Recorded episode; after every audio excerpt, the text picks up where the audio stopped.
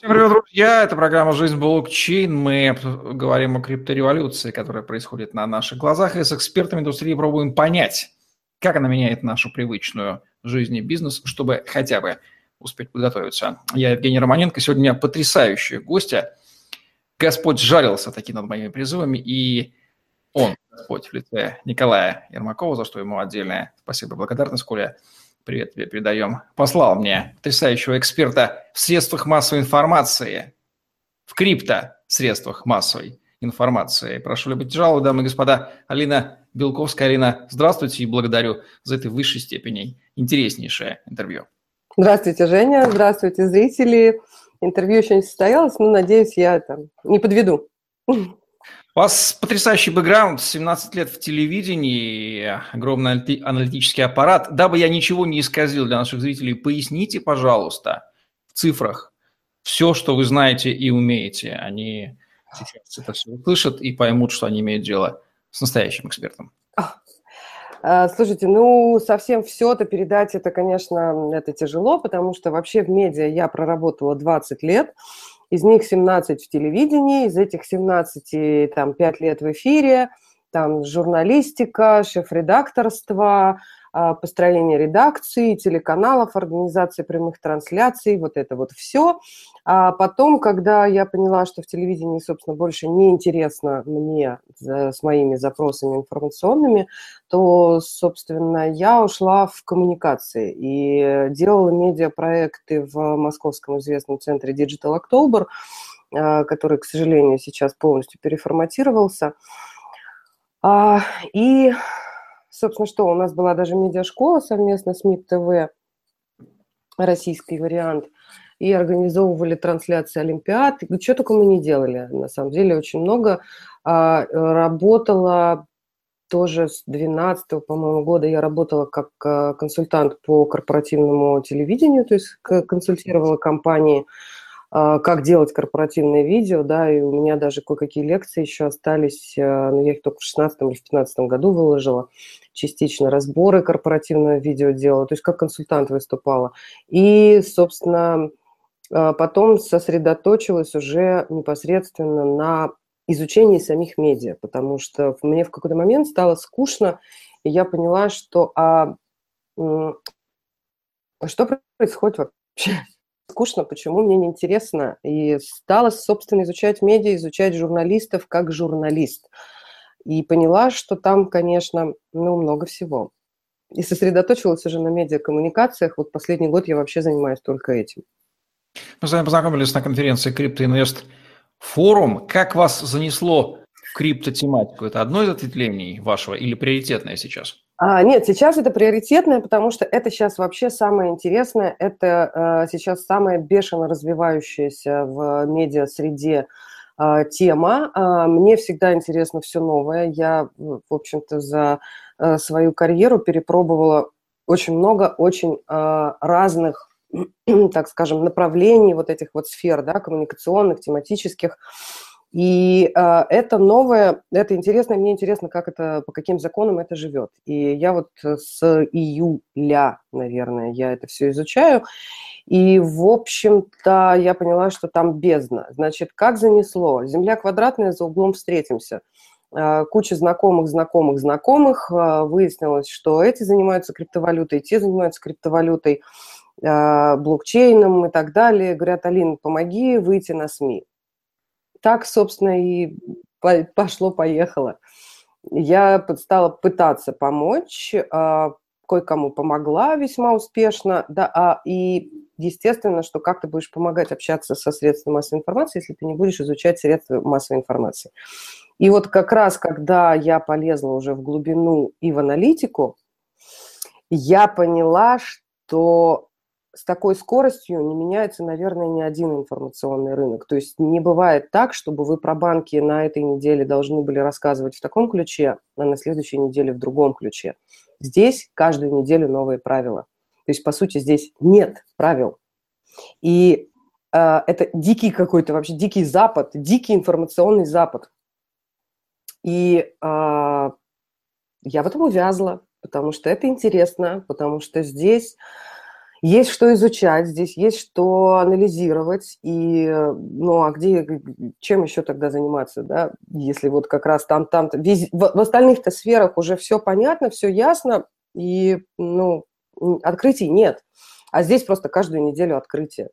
Вот, собственно, и э, друзей очень много оказалось у меня в этой э, сфере, ну, то есть друзей, моих друзей, втянутых в эту же сферу, да, и, соответственно, э, есть даже с кем что обсудить, и, и все вот так. А дальше уже как бы теория пяти рукопожатий, а иногда получается, что и двух, и трех выясняется, что мы с какими-то людьми, которые сейчас там занимаются криптовалютными фондами, а, вообще были знакомы там сто лет назад, да, и пересекались по другим проектам. То есть я прихожу на эти конференции, встречаю людей, с которыми мы работали там в том же Digital October, да, и обалдеваю просто, как, как так? А ты какими судьбами? А ты? Вот и все. То есть еще раз, земля квадратная, за углом встретимся. Есть ли кто-то в русскоязычном интернет-пространстве, кто лучше вас разбирается в, во всем том, что происходит в крипто СМИ? Или вы самый-самый-самый топ? Да нет, ну, конечно, нельзя так сказать. Но если кто-то про себя говорит, что он самый-самый-самый, ему, наверное... Ну, честно, вы же знаете, кто в индустрии есть. Ведь это же единицы людей, профессионалов. Бо, слушайте, ну так вот... Ну, наверное, я могу выделить Катю Романову. А, это шеф-редактор а, крипто, э, господи, как крипто Coinbase, по-моему, называется а, издание, но она просто ввиду того, что она шеф-редактор, да, и у нее под ней три издания. И там, конечно же, человек разбирается в этом, потому что она просто в течение, вот она в, круглосуточном режиме, она имеет дело с криптоинформацией. Но э, дело в том, что она-то ее изнутри исследуют, да, э, на предмет того, что, а вот это подойдет моему изданию или нет, а вот это подойдет вот этому моему изданию или вот этому моему изданию. И э, она внутри, она там варится, и, конечно же, конечно же, она эти все тенденции тоже понимает. Но я в данном случае как коммуникатор, как пиарщик, как маркетолог немножечко по-другому подхожу к информации. Я ее анализирую количественно и качественно в сотнях источников. Да? Естественно, я делаю это не в одиночку, естественно, у меня есть команда, естественно, у меня есть маркетинговые инструменты, но смотрю, я анализирую тенденции прицельно. То есть если, например, любой шеф-редактор любого крипто-СМИ их чувствует, эти тенденции, потому что он внутри них варится. Я, когда делала новости, я тоже прекрасно э, осознавала эти тенденции, потому что каждый день ты обрабатываешь эту информацию. Но когда ты как аналитик смотришь на эту информацию, ты ее не просто уже чувствуешь, ты ее анализируешь, ты к ней подходишь фактически с научной и, и э, очень во многих аспектах с математической точки зрения. Поэтому э, я не знаю, если честно, Жень, такой вопрос, он классный, потому что мне практически не с кем обсудить то, чем я занимаюсь, потому что я не могу найти, э, условно говоря, людей с тем же уровнем знания, понимания, с тем же подходом, да, с тем же бэкграундом, потому что Наверное, пожалуй, а, э, с кем мне наиболее как бы интересно разговаривать, это с Олегом Ивановым, потому что вот э, как бы там ни было, у нас, несмотря на то, что мы занимаемся разными делами, да, у него вот как раз криптофонд э, и, собственно, ну, инвест-базар, да, все знают, я думаю, в России, по крайней мере. А а я вроде как другим занимаюсь, но тем не менее мы видим ситуацию одинаково. Плюс а, Олег тоже очень много имеет а, дел со статистикой, у них там своя статистика в фонде а, по другим вопросам, но она тоже есть. То есть у него тоже вот этот вот математический, а, аналитический подход, он тоже присутствует. И мне очень интересно было вот на том же на криптоинвест форуме обнаружить, что мы с ним на очень многие вещи смотрим одинаково, то есть буквально одинаковыми словами а, описываем информационное пространство вокруг крипты. И вот это, конечно, было, да, интересно. Поэтому вот я могу просто сказать, с кем мне интересно и с кем мы друг друга понимаем, это вот, наверное, Катя Романова и Олег Иванов. А с большим количеством людей, наверное, просто, может быть, я просто еще не общалась, да, потому что сейчас, а, ну вот, мы, как говорится, выходим в свет, начали выходить в свет, да, и наверняка появится, наверняка я кого-нибудь найду, потому что я не верю, что в этой, в такой богат, богатой теме, богатой на, так скажем, на тенденции, я не поверю, что я одна. Ну, это просто unreal. Это же тренд, это же хайп. Э, как там не может быть таких, еще таких других, как я? Хотя, с другой стороны, если вот вы так и не могли там за сколько-то времени найти, и я первая, ну, черт тебя знает, может, действительно уникальная. Приятно думать-то, по крайней мере. Криптоиндустрия – это такая же индустрия с точки зрения сегмента, как любая другая, нефтехимия, автомобилестроение, банки. С точки зрения средств массовой информации, у меня есть такое ощущение, что им, в общем-то, ну, все равно, что, что освещать. Да? Просто разные ключевые слова, разный набор ключевых слов в той или иной индустрии. Нет, нет, нет. А, Чем что... эта индустрия отличается от любой другой, я вот хочу спросить, с точки зрения в СМИ? Угу. С точки зрения а, рядовых и обычных СМИ, криптовалюта, блокчейн – то есть блокчейн даже больше, чем криптовалюта, да, и ICO – это немножко вообще другая цивилизация. Это не просто отрасль, да, это нечто совершенно непонятное, это инопланетяне. Вот представьте, да, что прилетели инопланетяне. Как их, блин, как о них писать, да, и что о них писать?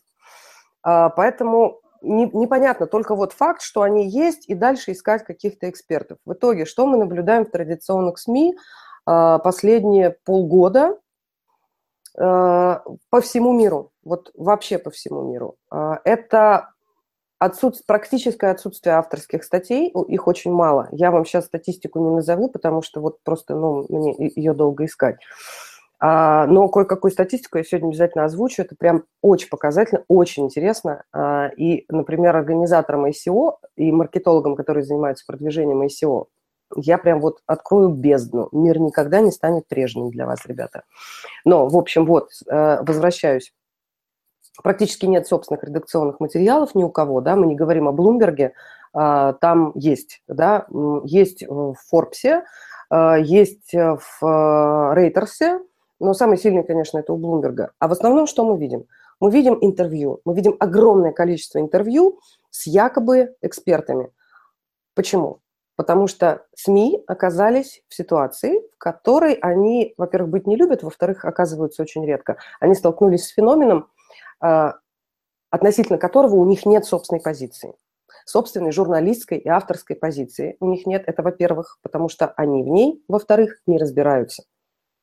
Они не понимают, что писать и о чем писать. У них нет а, собственных критериев оценки информации, которую они получают. Вот что-то произошло на крипторынке. Это случайность или это тенденция? Это приведет к а, снижению курса или к повышению курса? Это вообще как бы приведет вообще к чему в принципе, да? СМИ не понимают, а, что происходит. Это понятно, почему. А, потому что журналисты очень мало времени провели внутри этой темы. То есть если есть, например, парламентские корреспонденты, они там в этом парламенте уже 10 лет сидят, и они всех этих парламентариев знают, они понимают процессы, они о, вот эти вот пошли вот эти речи, или о, вот этот дядечка пошел выступать, все, сейчас мы понимаем, что будет. Они иногда тексты пишут вообще заранее. Плюс они знают всех уже, да, и у вас есть, как у журналиста, у вас э, есть опыт, у вас есть набранный бэкграунд, и у вас есть, собственно, база знаний и у вас есть инсайды, у вас есть связи. Здесь криптовалюта. Базы нет, опыта нет, инсайдов нет, потому что экспертов нет. И получается, что журналист оказывается в ситуации, когда ему надо писать про инопланетян. Что про них писать он не знает, он ищет экспертов. Но как журналисты ищут экспертов? Они же ищут по тем же базам, которые у них уже набраны. Они думают, так, крипта, это что? Это экономика. Окей, давайте искать экономистов. Ищут экономистов, ищут банкиров, с которыми они уже давно общались.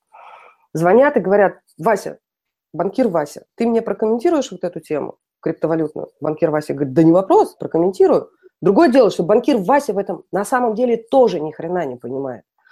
Но неважно, журналист его знает, он знает журналиста, он знает, что такое крипта, все, поехали. В итоге а, получается, что у журналиста не возникает понимания того, о чем он пишет. У журналиста не возникает собственного экспертного знания, а, и он не может родить собственный материал, он не может экспертно высказаться о рынке, о тенденции или о событии. И э, у него не возникает новых экспертных связей. Откуда берутся экспертные связи? От того, что ты посещаешь мероприятия. Вот вы же часто бываете как блогер на криптовалютных мероприятиях, посвященных крипте, блокчейну, SEO, да? Вы на всех. Куда много мы... там видите? Одни и те же лица, представители СМИ, не будем их называть, мы все их знаем. Они там скорее как просто варящиеся в индустрии. Mm-hmm. Да, вот. И это криптовалютные СМИ, правда? Единицы буквально, я знаю, да, да. Это да. криптовалютные СМИ, совершенно верно. От... Да, то есть это СМИ нишевые, которым, как говорится, положено быть там, да. Обычно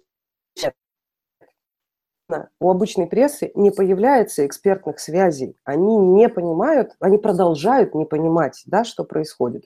И они продолжают оставаться без контактов, без эксперт-листа, без экспертной базы. Почему они туда не ходят?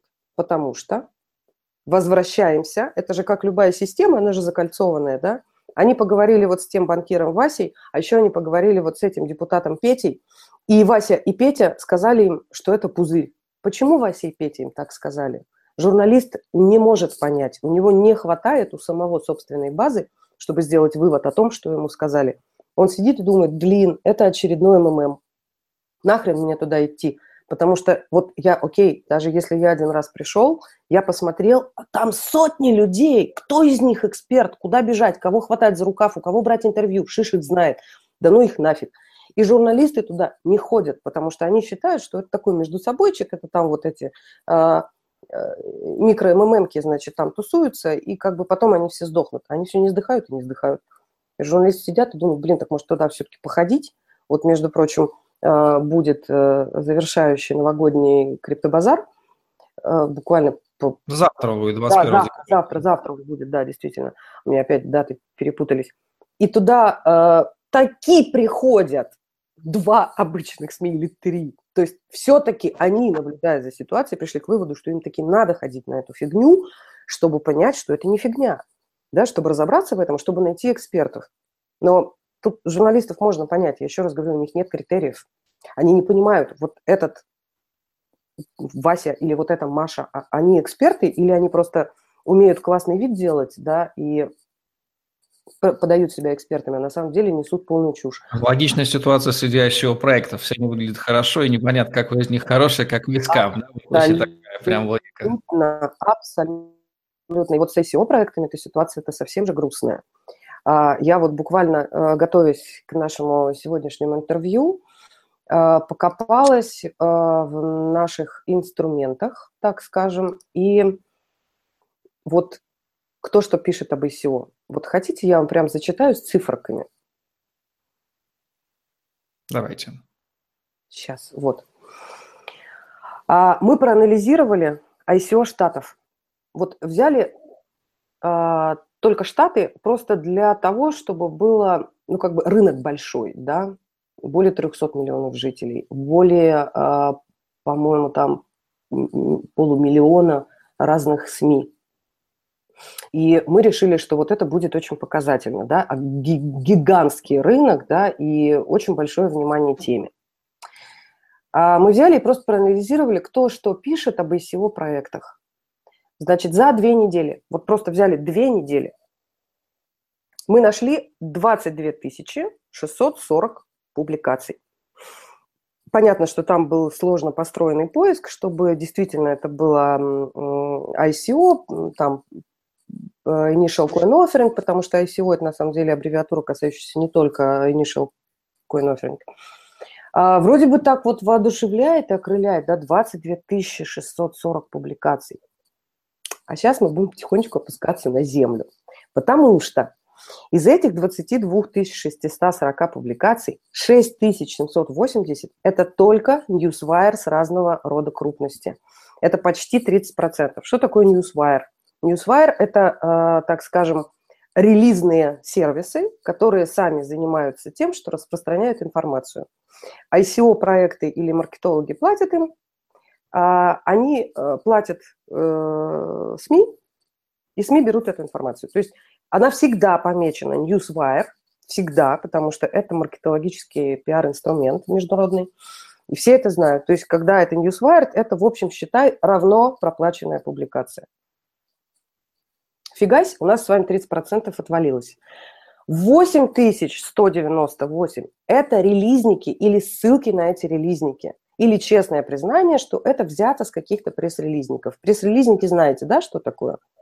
Это некая площадка, на которую любой может либо платно, либо бесплатно разместить свой пресс-релиз. И дальше э, эти релизники, значит, на какие-то из них подписаны э, СМИ, потому что им где-то надо брать информацию, да, а, э, на какие, какие-то прям рассылки делают. Вот, пожалуйста, вам, значит, это еще у нас так на минуточку 36%.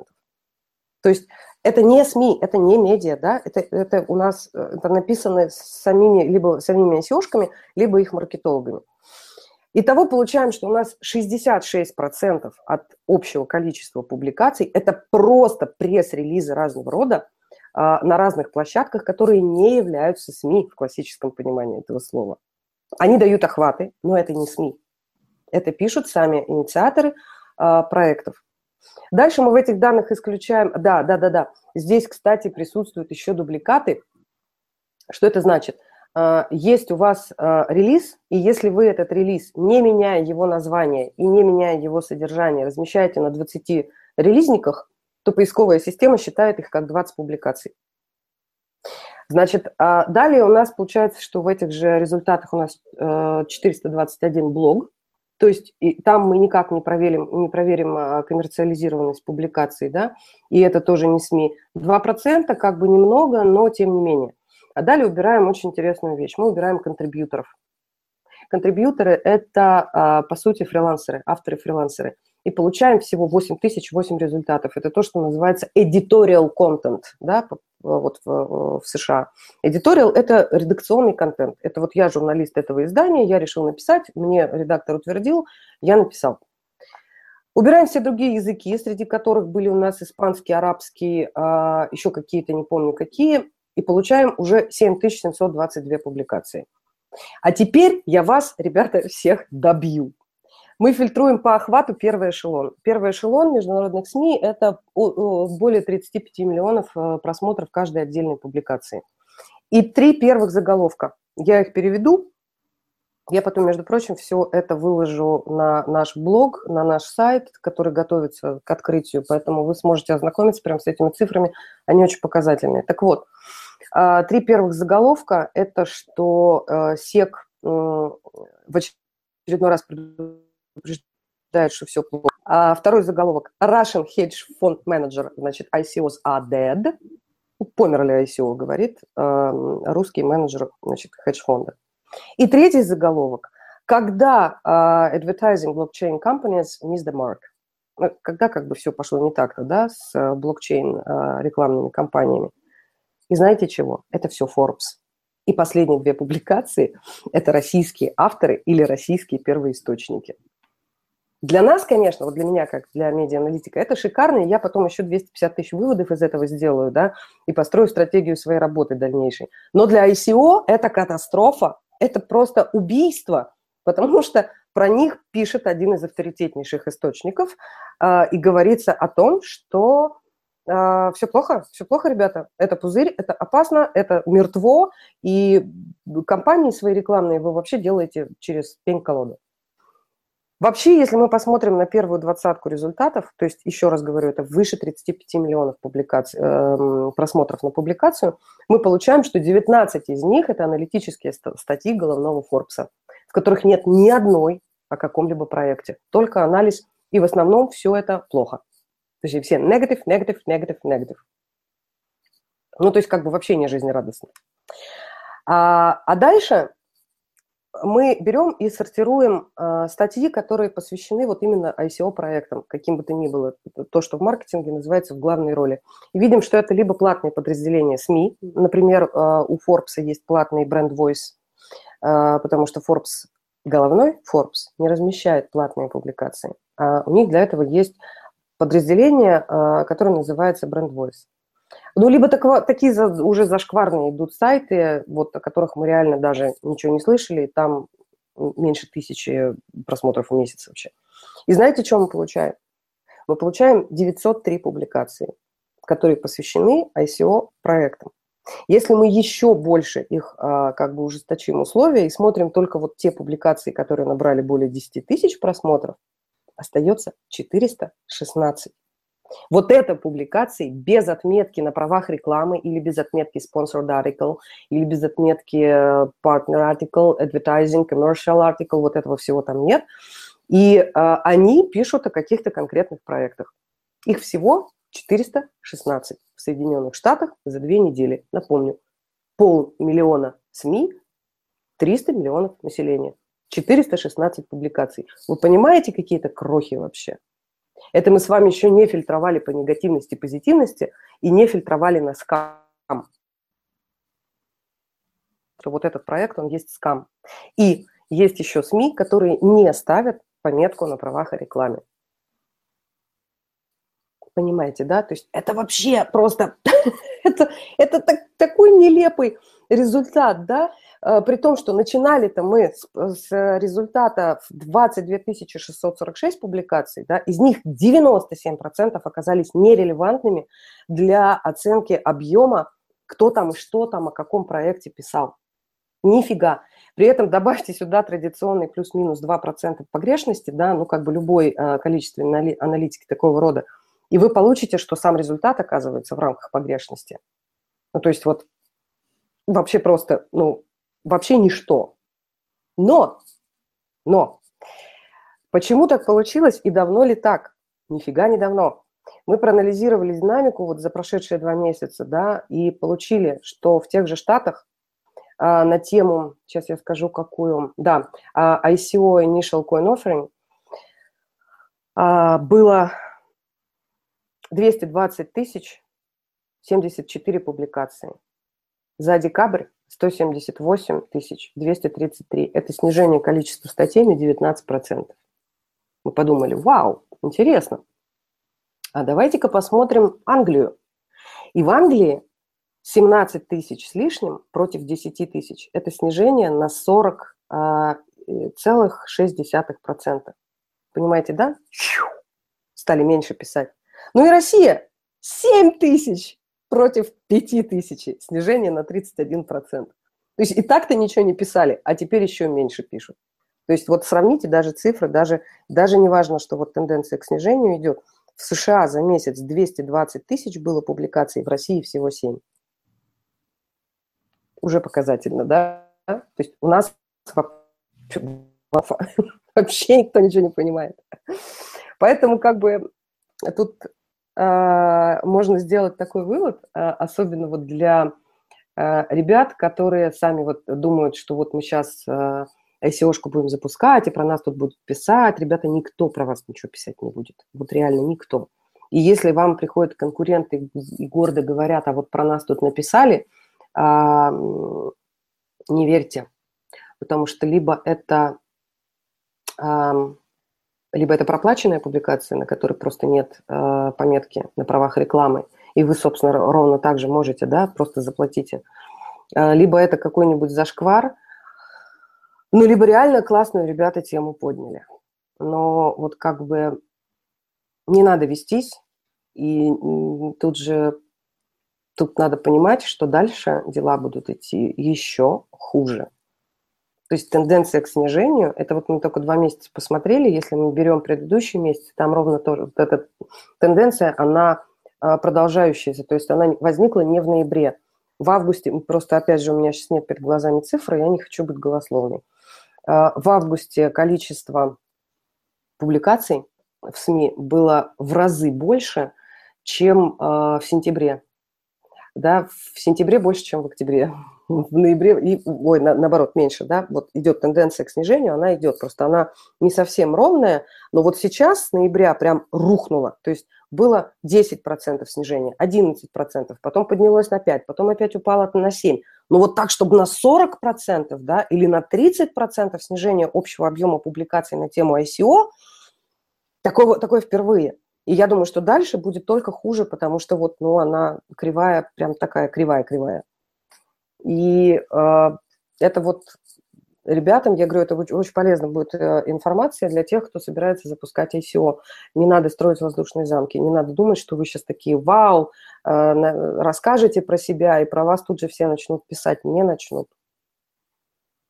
Okay, Алена, потрясающая аналитика, она огромная. Вот для обывателя не очень понятно, какие главные выводы нужно сделать из всего того. Сделать вот сейчас вот три самых главных вывода, которые вы сделали за все время аналитики. Что вообще происходит в области крипто-СМИ? Вот самые-самые жирные, самые понятные. Это были не крипто-СМИ, это были обычные СМИ.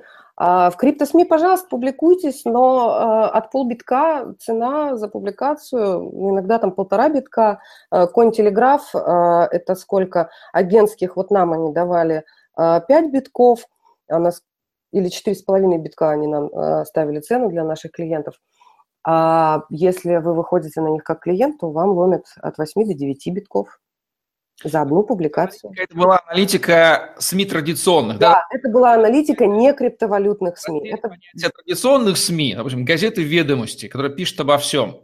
Угу. И крипто-СМИ, какой-нибудь Коин-телеграф, он пишет только криптовую тематику. Это да. вот первое будет традиционные СМИ, второе будет криптовый. Мы дальше, чтобы не путаться. Да, вот первое, вот сейчас вы рассказывали про аналитику, это касается все традиционных СМИ, да? Да, это все традиционных СМИ, которые, собственно, и делают, если мы говорим сейчас о коммуникациях, да, то именно традиционные СМИ делают имидж любому проекту, потому что любая, вот вы сказали обыватель, да, а мы же, ну, все-таки не про обывателей, мы же все-таки, ну, ну, тематические ребята сейчас-то с вами-то, да, Могут все равно смотрят... И зрители, и айсишники, и... Да, да, ну, то есть они все равно хоть как-то в теме. Кто что-то слышал про это. А, но э, тут, если возвращаемся, да, почему я э, больше внимания уделяю сейчас традиционным СМИ, потому что вот мы с вами внутри темы. Вот э, есть какой-нибудь форклог. Вот форклог написал про какой-нибудь проект. Вы же понимаете, что это платно? Вы же понимаете, что это не делает имиджа проекту? Но это может быть платно, это может быть бесплатно, по гипотезе, да. Это уже там нюансы начинаются. Это может быть и так, и Да, это гипотеза, но, скорее всего, это платно. А, я сейчас не хочу... Форклог попал вообще просто на язык, как одно из самых популярных изданий – поэтому я прошу ну, как бы у форклога прощения, да, я вас ни в чем не обвиняю. Просто вот есть форклог, который только об этом пишет. Есть там Контелеграф, который только об этом пишет, да. Просто Контелеграф, он признается честно. Ребята, мы просто так ни про кого писать не будем. Они прям вот в переписке э, говорят об этом совершенно откровенно. У них прайс-листы вывешены официально на сайте. Что, ребят, если вы хотите, чтобы мы написали о вашем проекте, пожалуйста.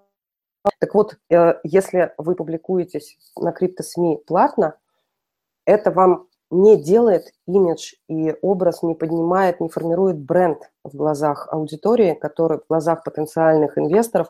Да, они узнали о вас, окей, прочитали, good, дальше они там сами э, принимают решение. Но, понимаете, если этот инвестор, прочитав на форклоге или в Контелеграфе про какой-то ICO, идет в Google и находит публикации в Канаде, в Германии, в Великобритании, еще, еще, еще где-то, в обычных СМИ, вот тут он понимает, блин, если ребята, я говорю сейчас про серьезных инвесторов, не про хомячков, если ребята вошли в эти СМИ, в их повестку, значит, скорее всего, эти ребята реально классные.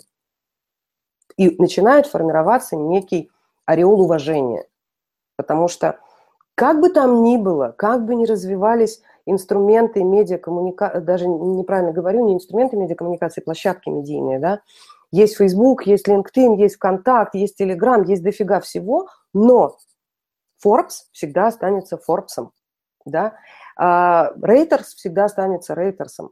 Я вам скажу, что, например, есть медиа, которые вообще, вообще ничего не пишут об ICO, вообще. Это, например, Associated Press. И вот если вдруг про вас напишет Associated Press, все, вы в топе. Вы круче, чем э, Filecoin, понимаете? Вообще просто все, вообще все. Дальше можете просто лечь, э, закинуть ноги на стену и, и семечки грызть и плеваться в потолок. Все, вы все сделали. Дальше к вам серьезные инвесторы уже придут сами, потому что А серьезный инвестор, который может вложить большие суммы, мы, по крайней мере, говорим про зарубежного инвестора, он не читает криптовалютные СМИ, потому что он прекрасно понимает, как они устроены. Он читает традиционные СМИ. И он анализирует информационную повестку. Естественно, он делает это не сам. У него для этого есть, опять же, аналитики, у него для этого есть свои маркетологи, у него для этого есть свои, свое агентство, и свои экономисты, и еще кто-нибудь. Но а, инвестор, который может принести в вас несколько, от, от нескольких десятков миллионов долларов, он будет смотреть туда, он не будет смотреть на криптосми. Он будет э, э, изучать, что и как написали обычные СМИ, даже если это релизники. Вообще, как ребята себя подают?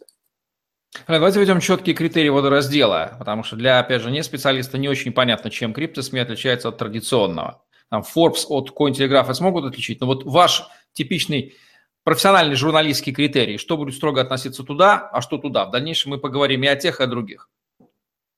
А классические СМИ – это СМИ, которые пишут о широкой тематике. Ведомость – это классическая СМИ. Это вот я сейчас хочу еще вот сказать, что классическая СМИ – это так вот мы между собой называем. Конечно, нет такого термина, как классическая СМИ, да. А, просто это вот коммерсант – это классическая СМИ, Тартас – классическая СМИ, Wall Street Journal – классическая СМИ. Они не специализируются на чем-то, на узкой нише, да.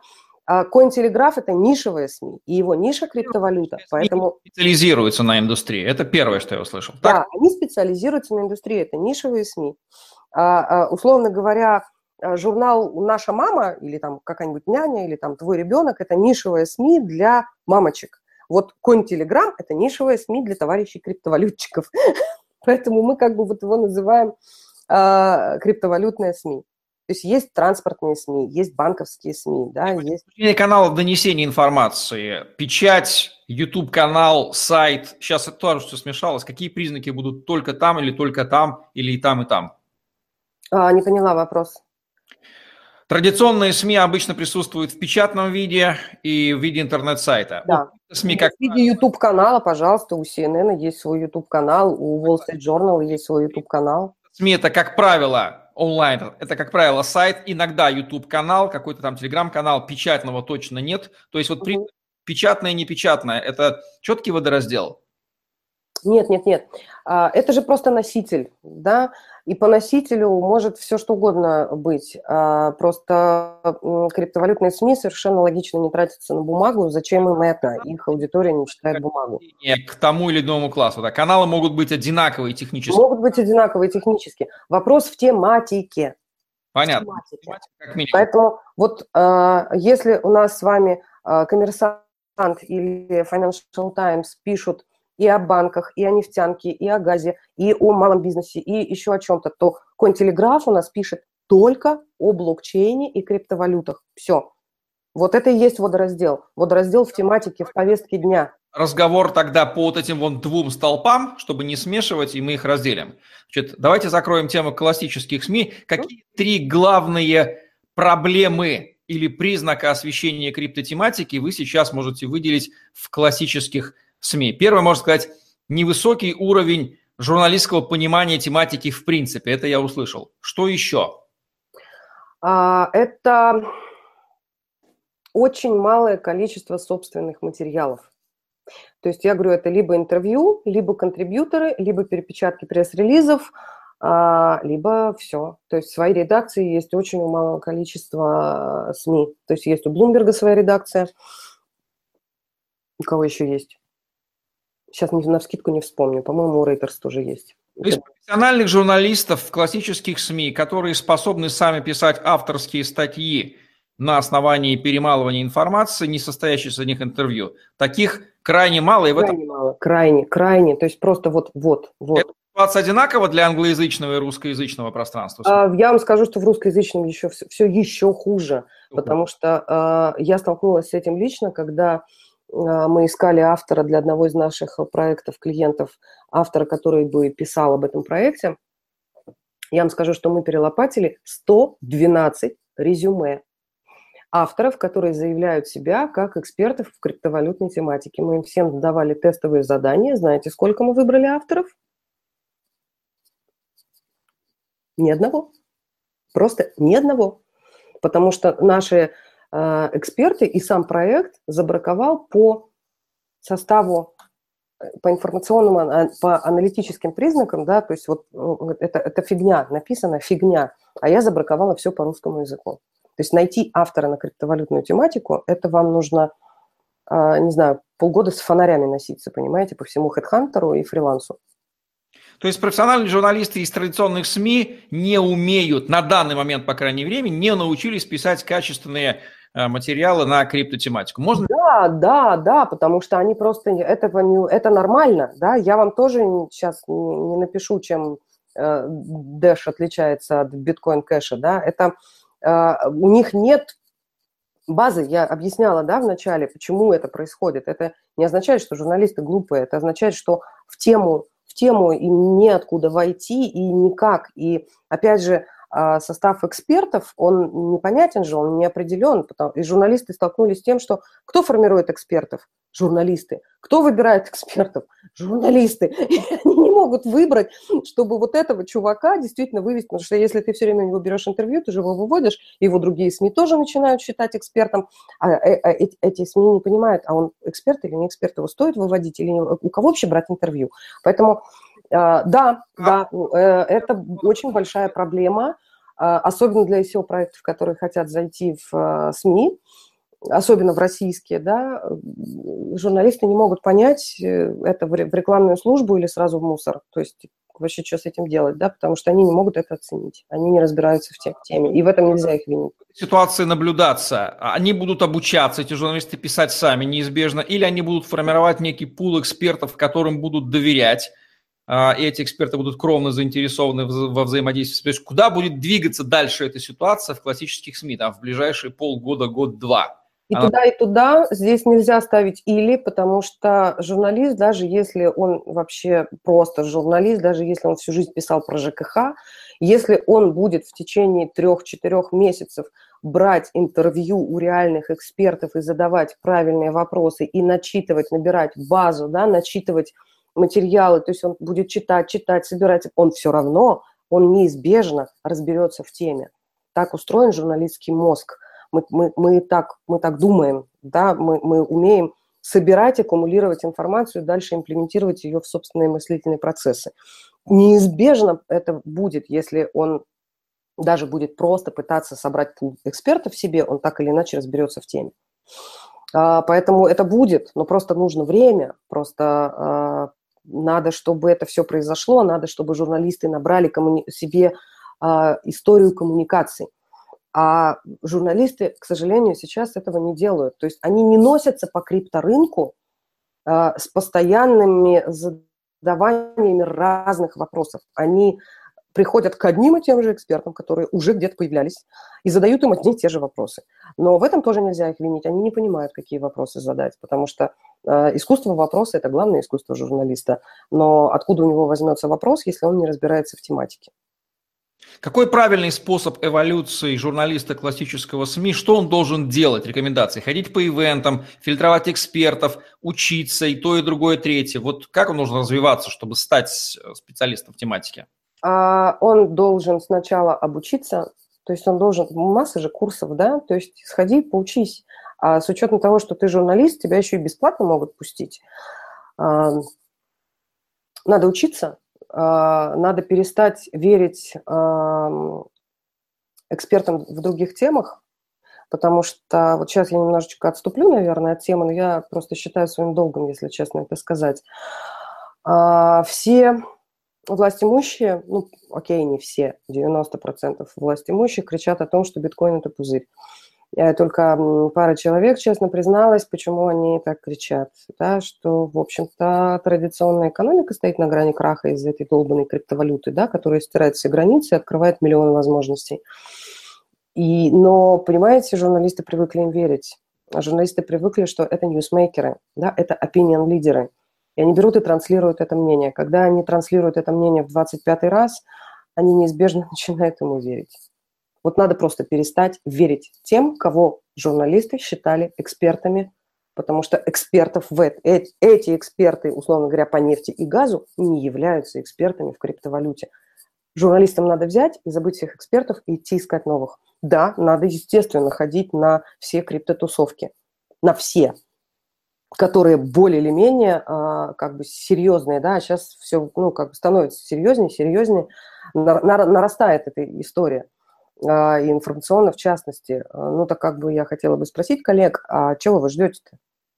А, если вы не знаете, кому задать вопрос, ну окей, задайте его мне в конце концов. Типа, Алина, вот с этим Васей имеет смысл разговаривать? Я абсолютно честно скажу, потому что я за полгода уже поняла, с каким там Васей надо о чем разговаривать. А, но журналисты просто пока пассивно ждут. Они ждут, и я, например, знаю, что два издания а, в России довольно крупных, одно из них прям пипец какое крупное, благодаря мне выработали свою редукционную политику в, в отношении криптовалюты биткоина. Я бы не сказала, что они начали писать сильно много больше, но они хотя бы пытаются изучить эту историю, да, они хотя бы иногда задают мне вопрос, Алина, что почитать вот по этой теме. С другой стороны, если эксперты, которые чувствуют, что журналистам надо бы, но журналисты сами ленивые, сами пойдут в традиционные СМИ и сами заявят о своей экспертности и предложат э, себя как источник информации, докажут свою экспертность, это будет решением вопроса. Гарантия Магомед, то Магомед идет к горе. Нет, нет, это же говорят, если Магомед, э, если, а, как там, если гора не идет к Магомету, значит, Моисей заплатил больше. А, нет, это не сработает, потому что вот представьте, к вам приходит дядя Вася и говорит, ты знаешь, Женя, я крутой чувак, возьми-ка у меня интервью. При этом он показывает свои достижения, регалии, все это доказывает. А, окей, а предположим, что он, я не знаю вот сейчас, чем он занимается, да, не, знаю, добычей песка. И он говорит, я эксперт в песке. Вы, на, на основании каких критериев вы оцените его экспертность в песке? Получается, что тогда экспертом будут ровно те ньюсмейкеры, которые может, могут нести любую чушь, но в силу их известности, распиаренности авторитета, а их чушь легко доказуема. Я как экономист могу сесть и каждый вот его реплику разложить, прям показать, что он лжет или врет, или не договаривает. Но все равно к нему пойдут и будут его с благоговением выслушивать реплики и публиковать эти заблуждения из издания в издание, потому что он просто тупо известен. А нормальный эксперт не пробьется никогда. Так? Да. Если журналисты не начнут активный поиск экспертов, если журналисты не начнут сами формировать эту базу, ситуация не изменится. Потому что приходить в СМИ особенно в СМИ с, а, так скажем, ну, хорошие СМИ, большое СМИ, да, реально крутое СМИ, ну, попробуйте зайти туда с улицы, я на вас посмотрю. Бесплатно, бесплатно попробуйте. Это человека, который может стать таким экспертом, я сейчас имею в виду Дмитрия Потапенко, известного предпринимателя. У него с авторитетом все в порядке, его все знают, и плюс он сейчас активно внедряется правильно в тематику криптовалюты.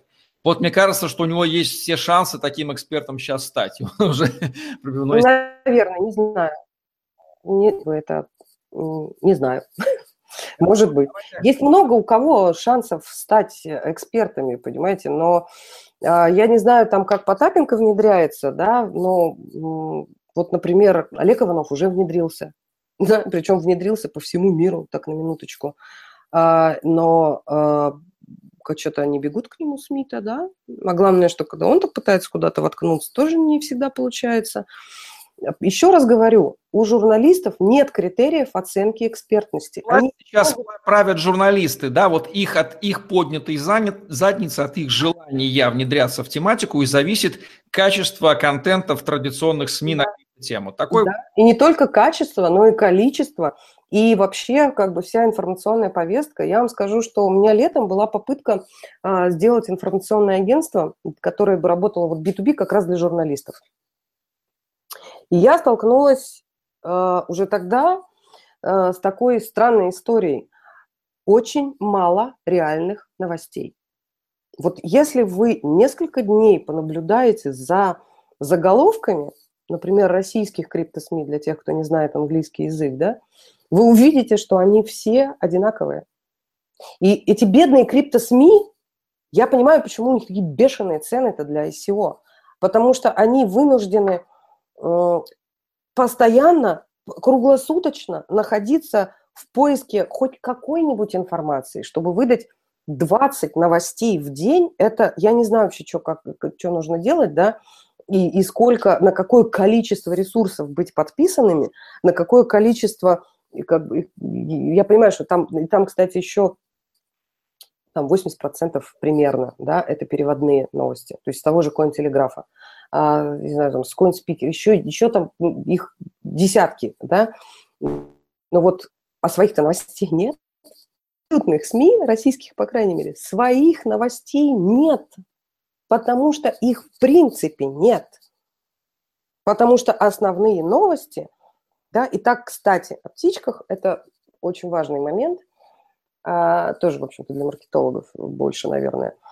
А, если вы проанализируете, даже просто вот просто прочитаете, почитаете заголовки, вы поймете, что наибольшее количество статей в традиционных СМИ, а, посвященных криптовалютам, рядом содержат хорошо знакомые слова.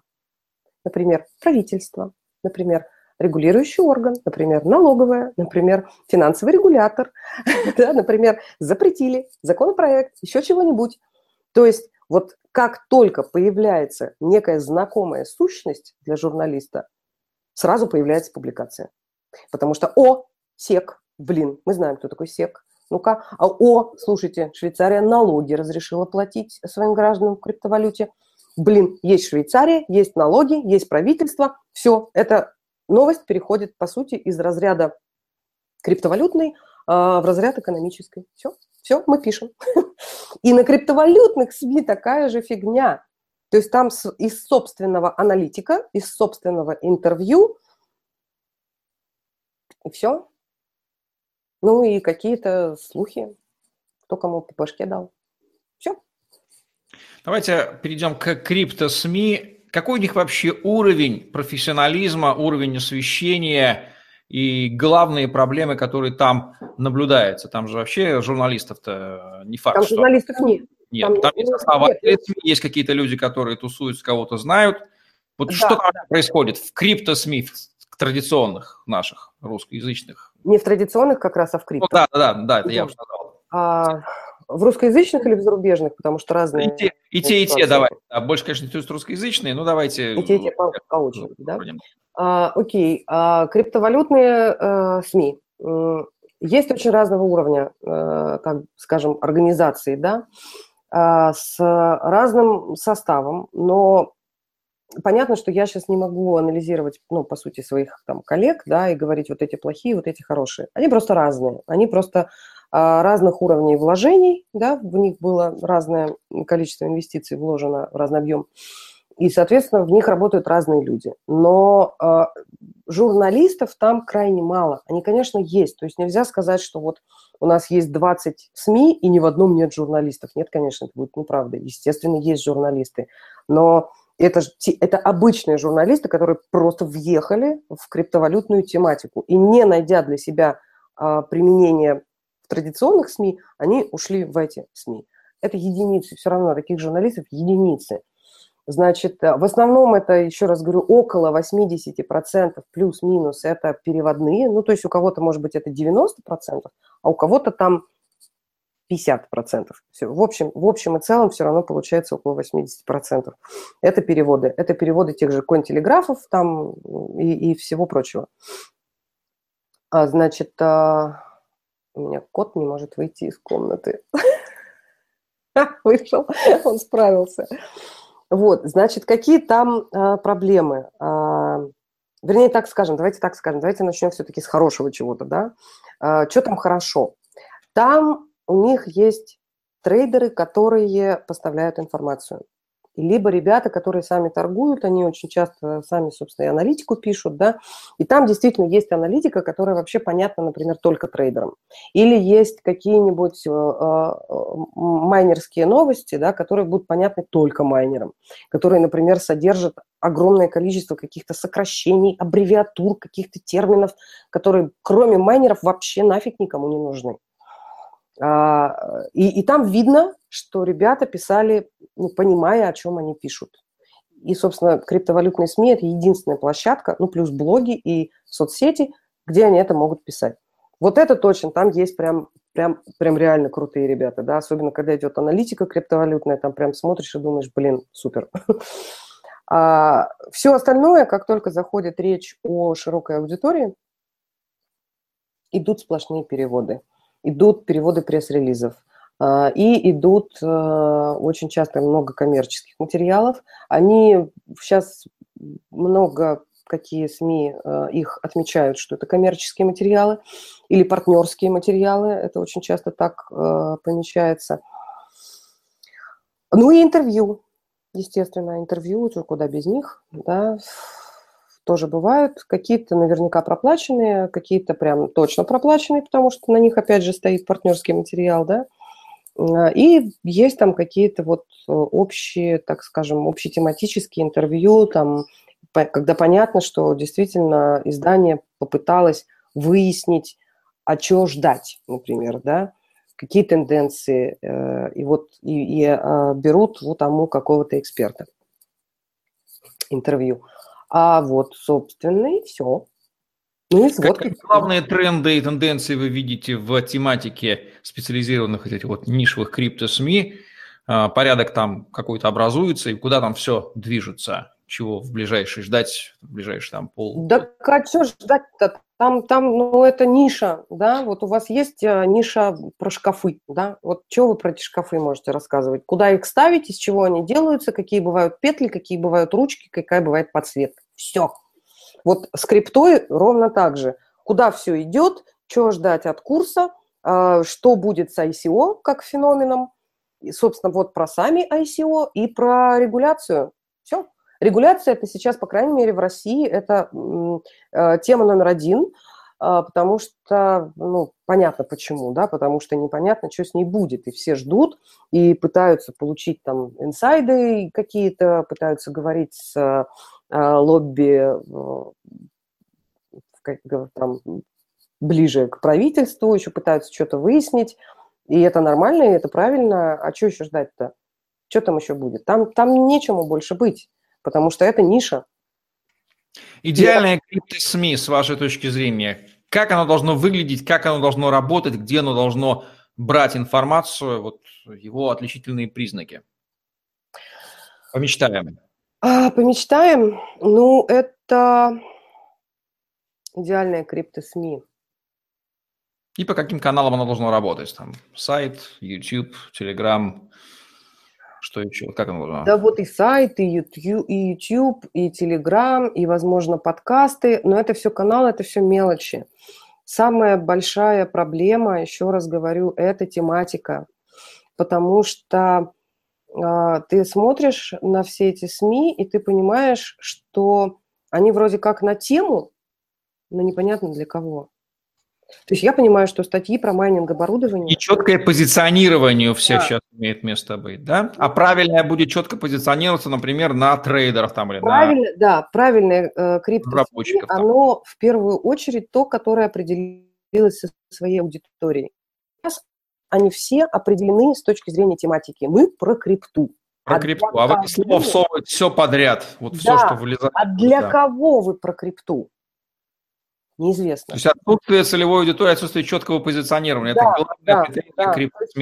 И для SEOшников есть, и для майнеров, и для трейдеров, и еще что-то, и еще что-то, и биржевые сводки тут тебе идут, и про оборудование. Просто всякий контент, любая информация. Да, любая информация, которая касается криптовалюты. Это вот, знаете, такая информационная жадность. То есть мы и про это напишем, и про это, и вот это переведем, и здесь, и вот, и вот это вот все. И э, в итоге немножечко получается хаотично. У всех, у всех получается хаотично потому что, еще раз говорю, они, они не, не определились со своей аудиторией. Никто из них не определился со своей аудиторией. Это же начальный этап развития индустрии. Да, да, конечно. Неизбежно это... со временем они со своими аудиториями определятся и начнут да, для них, правильно? Да, но я вам скажу, что возможно, что сейчас они этого не сделали, отчасти потому, что это им маловозможно, а, поскольку а, еще рынок-то формируется. И хочется охватить-то всех, всех, всех, всех, всех. Всех хочется всех. охватить, да. Это естественная жадность любого бизнеса. Я работаю для всех и делаю всем все. Это да. в бизнесе давно уже пройденный этап. Угу. СМИ ну вот ровно СМИ, крипто-СМИ сейчас ровно вот как бы в такой ситуации находится. Ну что же, ситуация понятна. Давайте возьмем отдельный сегмент СМИ, которые делают ставку на видеоконтент. Есть чистые YouTube-каналы, э, наверняка телевидение, Центральная в том числе грешит какими-то сюжетами. Вообще, давайте так.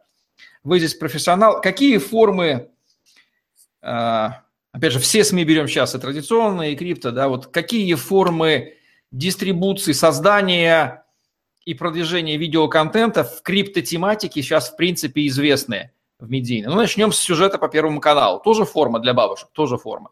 Начнем mm-hmm. вот такой вот интервью на YouTube-канале, тоже форма, тоже форма. Вот давайте все охватим сейчас. Все касаемо видеоконтента. А, видеоконтента. Давайте начнем с Первого канала. Значит, а, на Первом канале есть а, негласное. Я, конечно, сейчас рискую, блин, вляпаться, да? Ничего страшного. Ну, давайте так. А, давайте так, давайте так. У меня есть информация о том, что на Первом канале есть офици... неофициальное, как раз неофициальное распоряжение, что блокчейн и крипту мы только ругаем. И я вам скажу, что там чуть ли не полгода не было ни одного сюжета. Он появилось два, буквально чуть ли не одновременно, в начале декабря. Я сейчас не буду их разбирать и анализировать, э, потому что это долго и потому что это дорого. Но там применены такие гениальные манипулятивные формулировки, что вот просто я, когда его смотрела, а потом перечитывала, я поражалась, насколько Первый канал ненавидит крипту, да, и делает все для того, чтобы люди ненавидели ее ровно так же. И блокчейн тоже – Потому что то, как там подавалась информация о запретах, каких бы то ни было, так создавалось абсолютно точное ощущение, что у нас в России уже все законами обложено, и уже все запрещено, и не только штрафы, но и уголовное преследование вообще-то. И я понимаю, что вот эти вот бабушки, дедушки и домохозяйки, которые, вот знаете, ну, рядовые, реально рядовые, да, common people, они слушая эти сюжеты, они понимают, что все запрещено. И ай, мой внучок или там моя внучка, она там сейчас, значит, что-то там пошла, битка себе купила, а ее ж посадят. И вот эта бабка или этот дед, они будут своим детям проедать мозг. И это сделано с точки, как бы со стороны Первого канала совершенно осознанно. Я как человек почти 20 лет проработавший в телевидении, я вижу все эти редакторские приемы, я их все знаю, я их сама применяла за что мне, конечно, стыдно во многом, но было. И я очень хорошо знаю эти манипулятивные техники, как ты должен построить предложение, чтобы аудиовизуальный контент воспринялся так, как тебе надо, а не так, как его хочет кто-то воспринять. И это все сделано осознанно, это все сделано специально. И э, я думаю, что тут ничего не изменится, потому что Первый канал – это Первый канал. А, делайте выводы, ребята, сами сейчас. Я, пожалуй, промолчу. Окей, это у них такая задача. Дальше. Кто еще использует видеоконтент э, как медийный инструмент? Так очень много, господи, более сотни криптоканалов э, в, на Ютубе. И это нормально, это правильно. Их можно считать отдельным классом медиа? Там же вообще анархия царит. Нет, конечно, конечно нет. Слушайте, чтобы вообще считаться медиа, нужно соответствовать, э, ну, как бы довольно многим критериям. Вы найдете описание в Гугле, в Википедии, как бы ее welcome, да.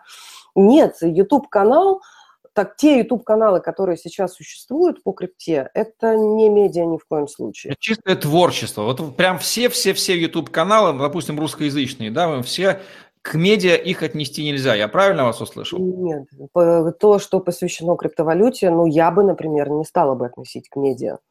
К медиа можно уже... Да нет, нельзя. Ведь они же все равно выполняют функцию немалую и пользуются авторитетом, их смотрят и им платят. Да, и... но это блогеры, ну, это блогеры, это, ну, это не медиа-канал, потому что это один, два, максимум три человека сидят и делятся своими знаниями, своими пониманиями, а, своим опытом. Это норм, это good, это имеет право быть, это вообще хорошо. А, но а, я вам скажу, что там процентов 20 этих YouTube-каналов а, – это майнинг-каналы. То есть это сидят ребята и разбирают реальное оборудование. Они разбирают графические карты, они там разбирают какие-то примочки, какие-то прибор, они рассказывают, как это собирать, где это покупать, что больше электричества жрет, а что там по Proof of Stakes может работать. Это вообще вот прям очень узкая да, ниша, прям Вот уже некуда уже. То есть больше они вообще ни про что не рассказывают. А есть ребята, которые рассказывают про курсы трейдерские такие каналы, они тоже очень узкие, потому что то, о чем они там говорят, кроме трейдеров, никто не поймет. И я вам скажу, что вот так, чтобы широко и при этом глубоко и далеко, я Но так... при этом, смотрите, при этом они как раз нишуются. То есть это да, та, да, да, они нишуются. не криптосми. То есть тут с нишеванием все здорово, потому что Здесь на YouTube... все очень не правильно, да, да, да, и очень хорошо. Но еще раз говорю, ты в одну каску это все лепишь. Ты не медиа. Ну, а, нет, можно, конечно, как а, любимый мной Андрей Мирошниченко, да, говорить, что сейчас каждый человек превратился в медиа, но это вопрос философский. Если мы говорим все-таки о а, об организационном вопросе, о вопросе влияния и влиятельности, то это никто из них не, не является медиа. Понимаете? Окей, okay, Алена, на ваш взгляд, если Кто сейчас является? хотя бы одно правильное криптомедиа, которое одновременно подходит под определение криптомедиа с точки зрения, о котором мы раньше с вами говорили, и с точки зрения YouTube-канала, потому что, как правило, крупники имеют свои YouTube-каналы. Или ну, YouTube-каналы отдельно, эти отдельно, и нет, нет ни единого, кто совмещал бы эти два хорошо и правильно. А, Жень, мне просто не попадались. То есть я сколько изучала эту тему, мне ни разу не попалось что-то, чтобы я сказала, о, вот это телек, да? Значит, это ниша открытая, я правильно понимаю? Если мы, если мы сочиним, придумаем, медиа появится, которая будет э, классическим, хорошим крипто-СМИ, правильным, и будет иметь прокачанный YouTube-канал, оно просто всех положит на лопатки. Или это несовместимые вещи в рамках одного феномена? А, да нет, это совместимый, потому что это, опять же, как бы технология, да, можешь резать э, ножом с гладким лезвием, можешь с зазубренным. А у кого-то гладкое, у кого-то зазубренное, и того, и другого нет ни у кого, но все равно их режут, да. Положить на лопатки, а, сейчас, наверное, Сейчас, наверное, любое, а, любое, любой источник, так скажем, площадка, да, не, не будем пока называть ее медиа, да, любая площадка, которая будет выдавать контент отличный от всех других, имеет все шансы положить на лопатку всех этих других. Но э, для этого нужно, первое, что для этого нужно, это команда. Если у вас одна каска, это вы, вы ни хрена не сделаете. Любое медиа, любое СМИ, любой авторитет, а, как источника, да, как площадки, она делается командой. Поэтому а, вы можете сами по себе, не, вы конкретно, да, просто вот я говорю, один человек сам по себе может быть авторитетом. А один человек сам по себе может генерировать контент но для того, чтобы одному человеку являться медиа при этом, это просто нереализуемо. Это здесь это здесь не... вопросов, вопросов нет, да, команда работает. Да. Давайте перейдем Поэтому... к контенту. Что такое качественный контент с точки зрения криптотематики или типы контента? Все, что нужно, скажите, каким он должен быть, каким требованиям он должен соответствовать. Аудиовизуальный, текстовый и, и live-контент, если он сюда входит. А, отличный, короткий, понятный. Потому что сейчас все а, одинаковое, все длинное и все очень запутанное. Все. Вот, ребят, если, если а, создается контент, которого больше нигде нет, и который реально просто понятен всем, это, это будет, это будет, да. Сейчас вы такого контента не встречали в медийном процессе, Нет, то есть у меня даже вот, когда я собрала группу своих аналитиков и сказала, ребята, мы теперь пошли в крипту, они такие, блин, что это такое, да, и пошли э, читать про это, про все. О, ребят, слушайте, вообще как мы разбирались сами в крипте, это это тоже отдельная песня. И это, вот, это не сейчас, как говорится. Потому что а, у меня просто есть ведущий аналитик, да, Оксана, и это человек э, ученый в прямом смысле слова. И ей пришлось потратить несколько недель на то, чтобы найти релевантное описание ответы на свои вопросы. И я вам скажу, что это вообще большая проблема подачи контента, да, потому что вот э, недавно я беседовала с э, директором по развитию рынка в Binance, э, мы с ним говорили очень долго, говорили как раз об обучении, да, first line of education. Ее нет. Вот этой первой линии обучения, когда тебе просто объясняют, что это такое, да, ее нет. СМИ ее тоже не дают, ее никто не дает. То есть Википедии, пардон, не хватает, да, а, Хабра тоже не хватает, если мы говорим про Россию. А, если мы говорим про не Россию, Bloomberg, you're welcome. А, там все, все норм. Вот, э, но это Bloomberg, да, и там, простите, какие бюджеты на этих людей, там какие люди работают, то есть там какая команда мощная. Как бы все остальное это очень-очень, как бы все вот так, очень скромненько, я вам скажу. Вот, и те, кто будет делать контент, который будет нести новую информацию и при этом разъяснять, и они найдут короткую форму, они найдут тот подход к формированию контента, который не будет заставлять тебя читать 300 тысяч листов, и все равно при этом остаться в неведении, да, и, и ты, чем больше я читаю, да, тем меньше я понимаю – а, вот те прям реально взорвут, э, потому что, потому что их будут читать, э, их будут реально массово читать, их будет читать не ниша майнеров, да, их будут читать массы, и потому что массы хотят в крипту, массы хотят в крипту, только массы в крипте, в крипте, в крипте ни хрена не понимают. И в этом есть проблема. И СМИ криптовалютные, которые, по идее-то, должны выполнять эту задачу, они ее не выполняют. Они не дают людям понимания, что это такое, как туда заходить. Любой контент, он показывает лицом некоторых людей, назовем их медийными экспертами. Они есть в любой индустрии, известно, мы уже их затрагивали. В криптоиндустрии, на ваш взгляд, сейчас уже сложилась тусовка ярких личностей, персоналей, которых можно показывать, которые слаженно хорошо докладывают, они интересны, на них смотрят, они являются героями контента и могут продолжать быть ими дальше? Вот кого, собственно, показывать нужно? Смотрите, а, вы сейчас немножечко как бы мук с котлетами в одну тарелку положили. Возможно, да. Есть их, потому что... Есть тусовка, а есть э, эксперты, которые светятся. Да, давайте, действительно, есть тусовка, есть эксперты, они часто да, могут... Поэтому как бы в тусовке эксперты, они уже понятны. По крайней мере, в российской точно, в западной для членов, для членов этой самой тусовки. Да, для членов этой тусовки. В СМИ, светится вот, вот, вот. Ну, можете фамилии конкретные назвать, кто сейчас в СМИ светится и кто... Э, Давайте я не буду сейчас этого делать, потому что это не очень... Делаем, делаем за кадром тогда. Да. Значит, а, и мы опять возвращаемся просто сейчас к началу разговора, да, откуда возьмутся признанные эксперты, если СМИ их никуда не зовет, потому что не понимает, кого звать. Это все, мы опять начинаем Получается, что СМИ, э, эксперты есть только в тусовке, тусовка их знает, а в СМИ их как бы нет, и для аудитории их тоже а нет. Ну, нет, потому да, их, да, потому что их не знает СМИ, потому что для того, чтобы их узнать, СМИ должно ходить в эту тусовку и задавать вопросы и так далее, и все, все, вот все, поехали. Это Получается, есть большой водораздел между журналистской тусовкой и тусовкой криптанской, скажем так. Они как-то между собой не пересекаются и не очень понимают, зачем им надо друг с другом пересекаться. Такая, можно такую проблему констатировать?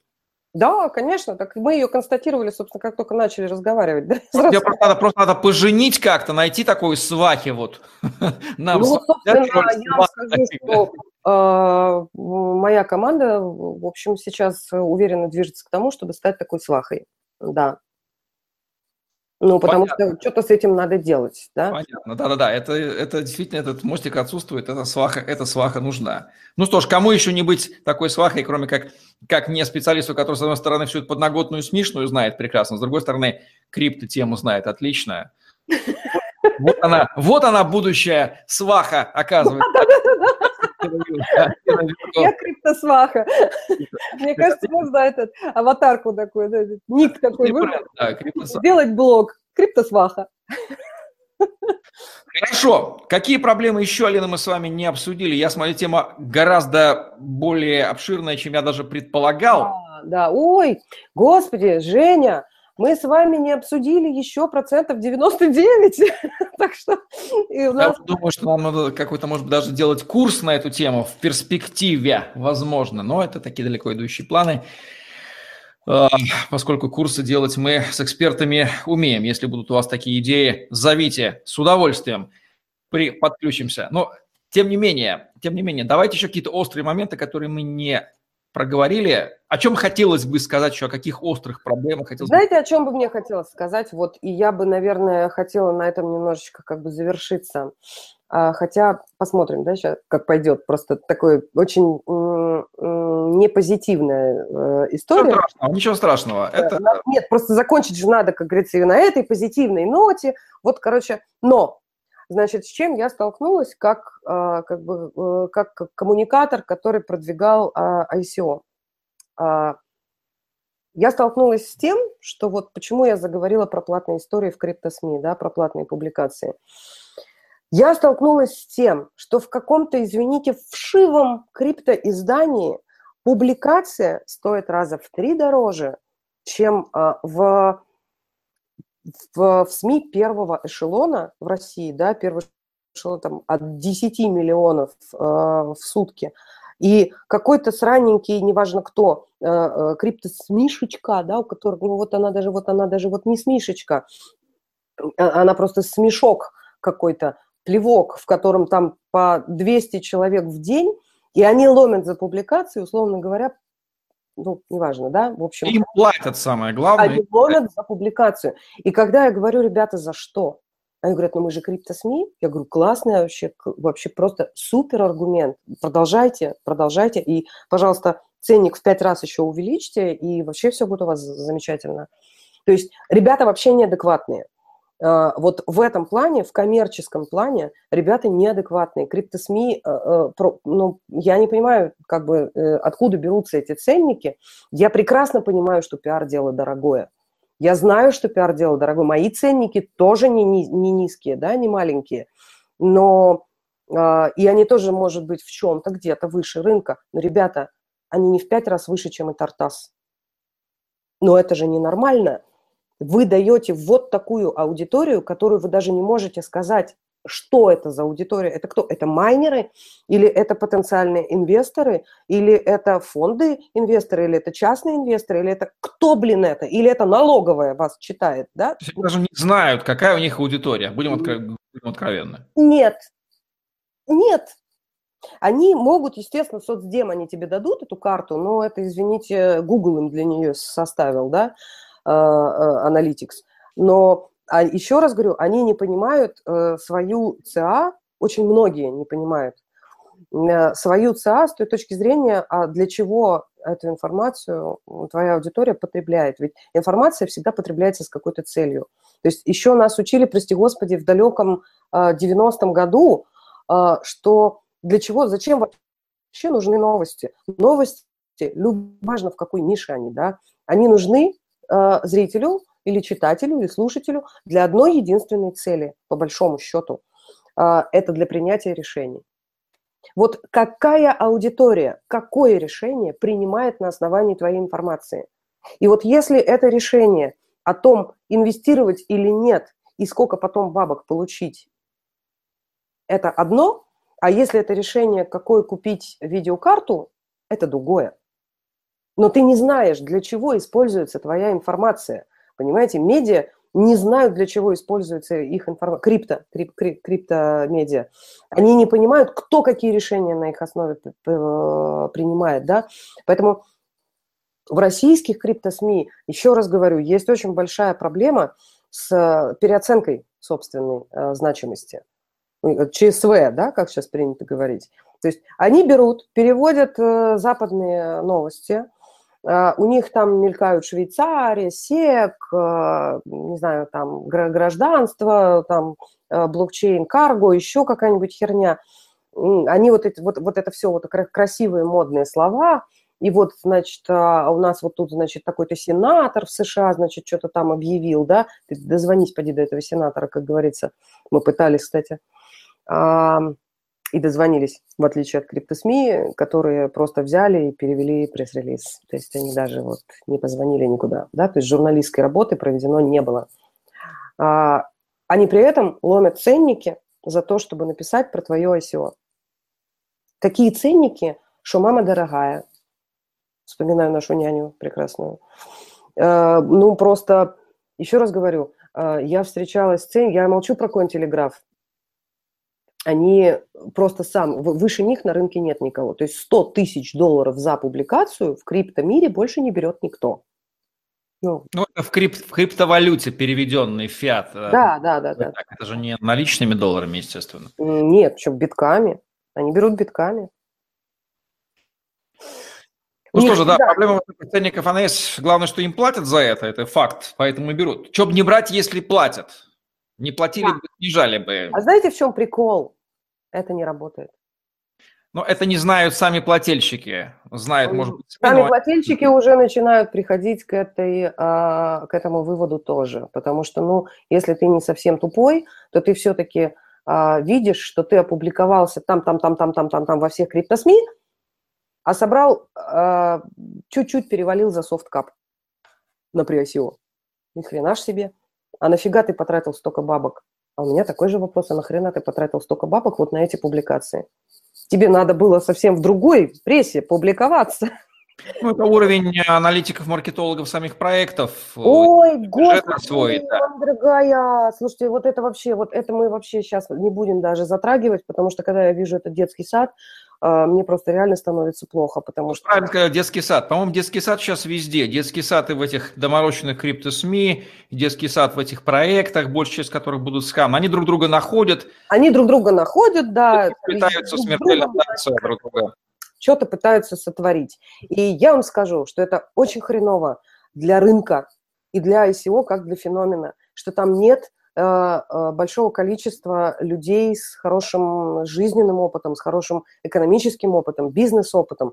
Туда прибегают вот эти вот малыши, э, которые вполне возможно сейчас еще и у вас вот наш смотрят, будут смотреть эфир, и э, потому что, о, эта тема, мы на волне, мы такие крутые, мы продвинутые, мы все сможем, мы сейчас вот тут запустим, у нас все полетит, мы сейчас в космос, вообще какой нафиг Илон Маск, какой нафиг там, э, э, не знаю, двигатель ракетный, нет, да мы тут просто сейчас носили собственной тяги, понимаете, как мы долетим сейчас до Марса. Нет, не долетят.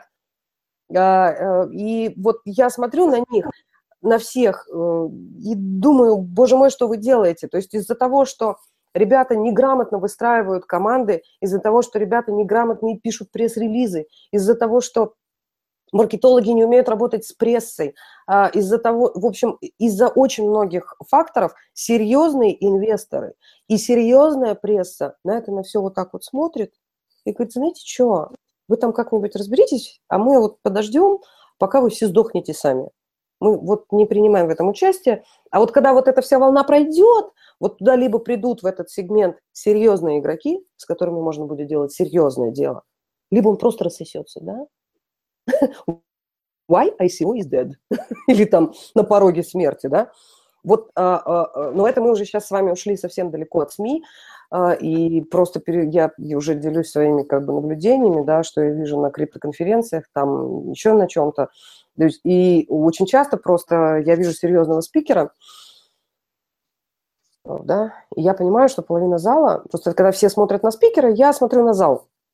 Я понимаю, что половина зала вообще не понимает, о чем он говорит. То есть у них в какой-то момент пеклинеет взгляд. Они такая смотрят на него, и там я понимаю, что ноль. Все, они потерялись. Они уже не понимают, что он им говорит, потому что у них недостаточно просто тупо базового жизненного опыта. Им всем едва за 20, но они, они заменили собой хипстеров, понимаете, в, в каком-то смысле. И а, они бегают и очень этим гордятся, что они очень крутые, они на волне, а, они вот сейчас это SEO, вот один, вот этот второй, я вот там вот адвайзер, я вот тут вот э, еще кто-нибудь. Вот и все. Ну что, да, написано. Еще два вопроса хочу Суть. Вопрос номер один. Вы специалист по корпоративному видеоконтенту. Есть ли сейчас в вашем поле зрения проекты, которые осознают ценность корпоративного видеоконтента, ну хотя бы YouTube-каналы свои собственные начинают развивать, уже собравшие деньги на ICO, проводящие, но которые реально что-то воплощают? А, на ICO? Э, с ICO нет, ничего такого нет. То есть стартапы, которые собирают деньги на ICO, они ограничиваются печатными публикациями, парой интервьюшек. Нет, почему? И... У, них, у них бывает там 3-4 видоса лежит, э, но вот такого серьезного подхода нету. А если что... тренд к началу хотя бы этого серьезного подхода, к их желанию? Я не вижу, я не вижу. А, тут же, понимаете, в чем дело? А, тут же, опять же, надо а, немножко по-другому смотреть на тему. Они же все что хотят? Они же хотят собрать бабла, пусть это будет криптобабло. А потом все, все, оно потом дальше, все... Справедливости, правда, не, не все хотят. Э, мы это понимаем, что это так де-факто, а декларируют они обратное, но по факту получится, что 9 десятых из них таки, таковыми окажутся. Поэтому вроде бы они всем сами себя и выдают, что им не надо еще себя пиарить. Ну, мы же собрали, все, отлично, задача решена. А дальше а потом... я все время говорю это всем своим э, клиентам и потенциальным клиентам. Я говорю, ребята, окей, два месяца, вы собрали, вот у вас pre-ICO, вот у вас ICO, дальше что? Вы понимаете, что вы дальше должны рассказывать о том, как ваш проект развивается. Что они отвечают? Ну, у нас на это нет денег. Я говорю, ну, нет денег, ну, нет ножек, нет мультиков. Все. Ну, то есть они вообще не собираются рассказывать никак о себе или собираются это делать от нет, случая? Нет, они не собираются. Либо они думают, мы подумаем потом об этом. Я говорю, ребята, я в коммуникациях не первый десяток лет, и слова «потом» в коммуникациях не существует. Ты либо сейчас это планируешь, что ты потом будешь делать, и как ты к этому придешь, как ты информационно окажешься в этой точке, либо ты в этой точке просто не окажешься. Оно Соответственно, так... вопрос, а планируете ли вы маркетинговую кампанию после ICO, он вскроет, вычислит эффективно тех, кто собирается работать, и тех, кто не Именно. собирается, либо не понимает. Верно? Да, да, и я вам больше скажу, что а, я в последнее время, так я просто уже напоролась на нескольких а, ICO-шках, да, на, на клиентах, и я понимаю, что м- м- мне вот этого не надо, да, мне это не интересно, мне интересен серьезный подход. То есть если вы, а, как ICO, а, на этапе вообще в принципе осмысления и понимания, что вот вам нужно ICO, и вот вы принимаете решение, если вы сейчас не думаете о том, как вы через год будете пиарить свой проект, то грош вам цена, и вы, скорее всего, неосознанные с камеры. Потому Отличная что... фраза, вы просто с языка сняли. Я теперь знаю, как их выявлять. Я буду у них спрашивать. А как вы будете да. как вы будете пиарить Если в ответ молчание, отлично. Вот тебе первый... Они просто, знаете, э, почему это происходит? Потому что они сами не верят в свой успех. Совершенно верно. Они тем самым себя выдают, что да? вот в важном моменте, о котором мы с вами сейчас говорим, они просто не думали... Нет, да, они боятся об этом думать. Они не просто не думали, они боятся. И когда ты их спрашиваешь, да, и заглядываешь внимательно в глаза, а что ты там, как ты будешь дальше про проекты рассказывать? Как ты планируешь? Вот ты соберешь деньги, как ты планируешь, какими а, каналами ты планируешь а, а, рассказывать про свой проект? Они говорят, так мы, ну, как бы вот на два месяца. Я говорю, а потом что? Я говорю, извините, ребята, я своей репутацией рисковать не хочу. То есть у меня в определенных медиакругах есть определенная репутация.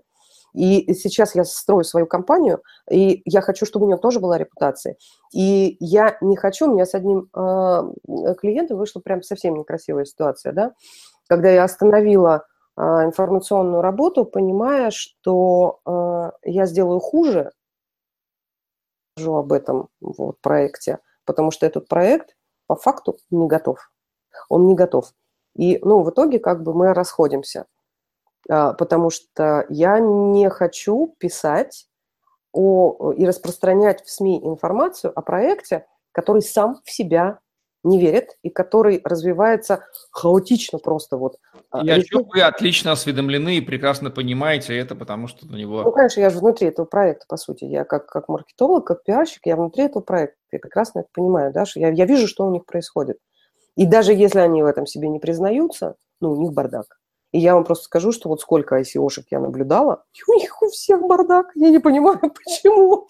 Я знаю одно ICO, у которых YouTube-канал, по крайней мере, есть, единственное. Там хороший бэкграунд ребят, но вот все остальные Никто действительно туда не заглядывал. Ну, тем самым они себя просто обнаруживают и выдают. Да. Хорошо, это отдельная большая тема, с ней это надо еще большая тема. разбираться. Мы, по крайней мере, затронули неосознанный скам. Ивенты, офлайн ивенты как источники информации, тоже в каком-то роде медиа, да, там же собираются эксперты, с другой стороны, целевая аудитория, они сходятся и вот делятся. Можно ли их считать отдельным таким прото-медиа в индустрии, и насколько они в этом плане ценны? Или они являются источником контента для профессиональных медиа, скажем так? Нет, тут понимаете, какая фишка? А, вот вы же ходите на эти ивенты, да, я тоже хожу, вы же видите аудиторию. Ну, она есть, э, хорошо, что есть. Я тогда хожу ради... Нет, а он есть.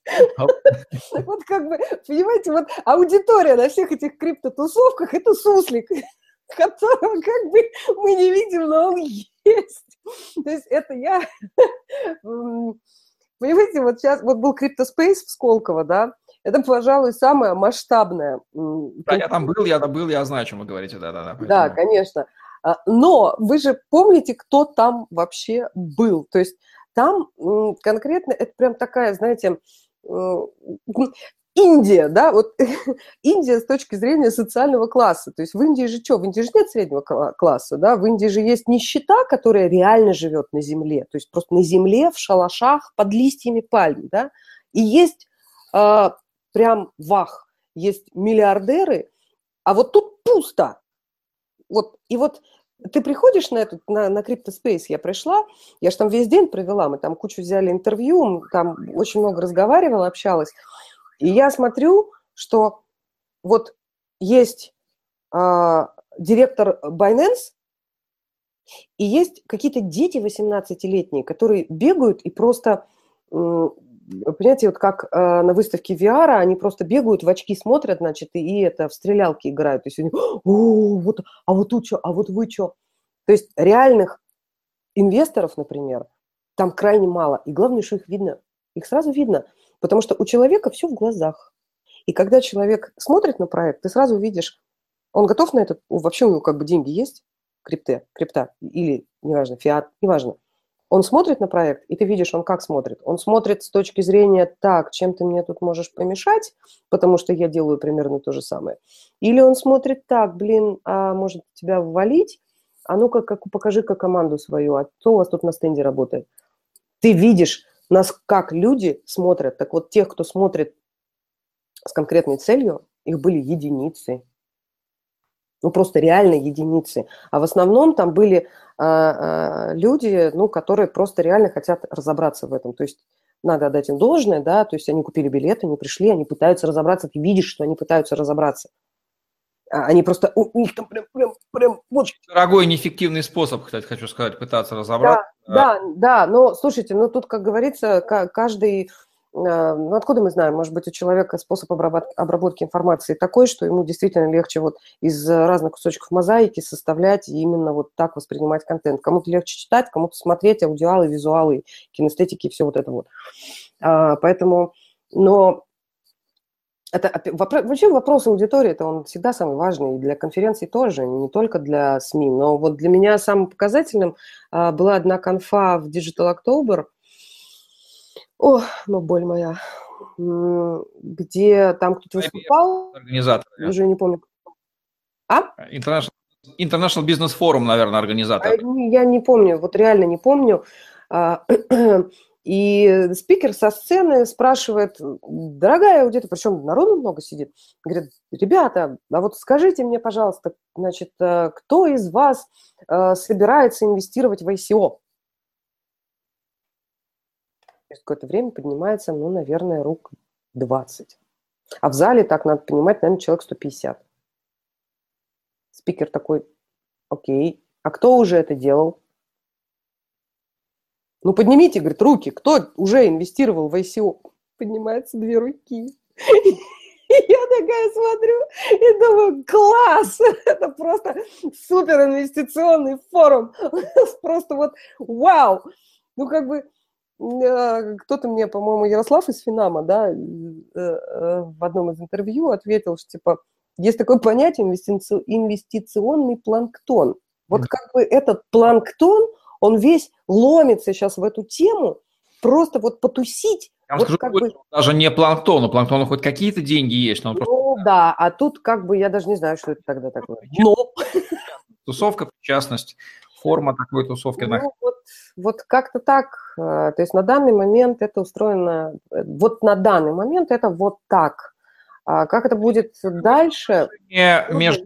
От СМИ, причем не от криптовалютных соотношение между информирующим и образовательным компонентами в, ми, в медийке криптовой сейчас? Есть ли вообще какие-то попытки образовывать аудиторию? Или все... Да, за рубежом, за рубежом, да, за рубежом только этим и занимаются, по сути. Они только объясняют, но... Это нужно вообще, это функция СМИ, это задача СМИ обучать? Ну, они так, ну, вообще-то, конечно, нет. Но когда мы говорим о чем-то совершенно новом, и э, да, мы, конечно, с вами знаем, что биткоин вообще не новый нифига ни разу, но как бы вот почти 8 лет, как он там в заморозке в информационной был, когда речь идет о новом каком-то феномене для общественности, то, конечно, СМИ должна выполнять, в частности, и образовательную задачу. Здесь она скорее даже не образовательная, а разъяснительная.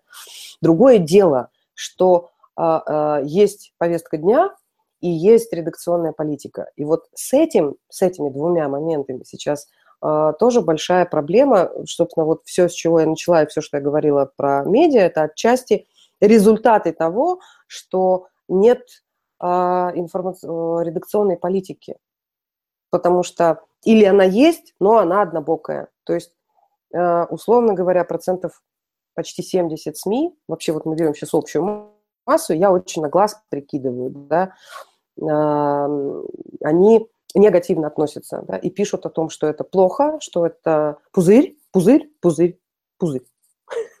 То есть если вот а, мы вот в том маркетинговом инструменте, которым мы, собственно, делаем и реализуем аналитику, а, набрать, например, а, какой же мы заводили запрос-то? Ой-ой-ой. Мы, по-моему, делали ICO, ICO-проект, по-моему, делали, значит, ICO-проект вот по, по тем же штатам там 22 тысячи результатов. Если мы убираем слово проект, пишем ICO скам, мы получаем 60 тысяч результатов. Про скам пишут больше.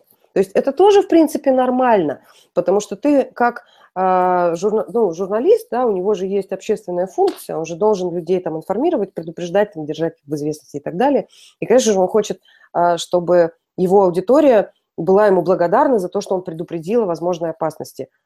А, молодец, но только кроме опасности-то существует еще много чего, а пишут в основном все про опасность. И создается такое ощущение, что прям все, пузырь, все, скам, вообще все.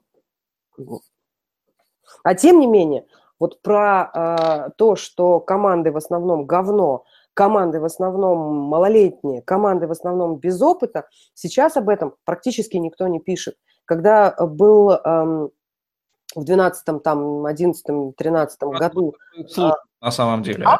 Есть э, мнения, высказываются, мало кто их слушает, это никому... Вот, да, вот, ну потому что просто эти мнения высказывают люди без э, масс-медиа авторитета, то есть не селебрити, не те, кого медиа уже подняли на тот уровень, что вау, ну Герман Греф сейчас скажет, да, вот если Герман Греф сейчас скажет, что я не верю в ICO, потому что там одни малолетки и вообще не умеющие строить ни бизнес, ни команду, ни хрена. Вот это будет другое дело, да, но потом, и все будут это читать, и все потом будут повторять. А если это скажет э, Вася Петров, а Вася Петров может быть реально гениальный криптовалютчик, да, он гениальный трейдер, он еще кто-нибудь там гениальный инвестор, а, его никто не будет слушать, потому что его нет в СМИ. И опять мы вернулись. Вот. А, Жень, я предлагаю сейчас свернуться, потому что мы что-то с вами уже, по-моему, сильно перебрали эфир.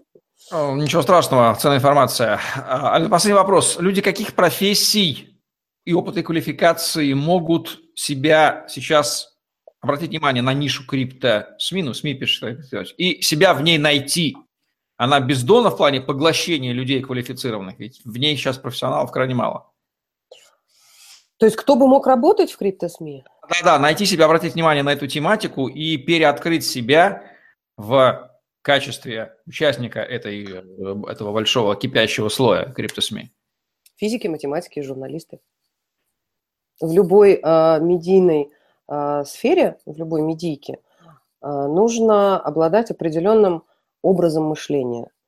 Э, это же не профессия, это же э, способ обработки внутри информации. Вот почему из одного человека получается хороший журналист, из другого нет. При этом а, у этого есть э, три высших журналистских образования, а этот, не знаю, реальный физик, да, или математик. Потому что вот этот обрабатывает информацию правильно, а этот неправильно. Вот и все. И если человек умеет обрабатывать информацию и умеет делать правильные выводы, умеет правильно ее собирать, умеет ее структурировать, умеет подбирать людей, умеет э, заполнять информационные лаги и пробелы правильно, да, не домысливая, а именно делая выводы, то есть собрать факты, сделать вывод, э, то да, то этот человек может э, действительно как бы идти в криптосми или делать свое криптосми, если он при этом еще разберется все-таки в криптотематике. Э, почему я говорю про физиков и математиков? Потому что у них примерно так же устроен мозг. Физики это вообще понятно, это отдельная каста людей, для них вообще нет ничего невозможного. А математики, они просто ну, я э, как бы сужу по тем математикам, которых я знаю, и которые работают при этом журналистами. Это просто ребята, которые умеют вычитать. Это ребята, которые умеют то самое, о чем я говорила про идеальный контент, делать коротко и четко и ясно, потому что э, им нужно найти самый короткий путь к цели. Да? Вот для решения уравнения они, они его пытаются всегда каждый раз сократить. И вот то же самое они делают со всей информацией. Они пытаются сократить, ужать, привести к общему знаменателю как можно больше числительных. А, у них мозг по-другому работает. Это крайне важно. Поэтому тут... Вот какие планы в индустрии на ближайшие три года? Поделитесь. И кто вам для их воплощения нужен? У меня какие планы? Да.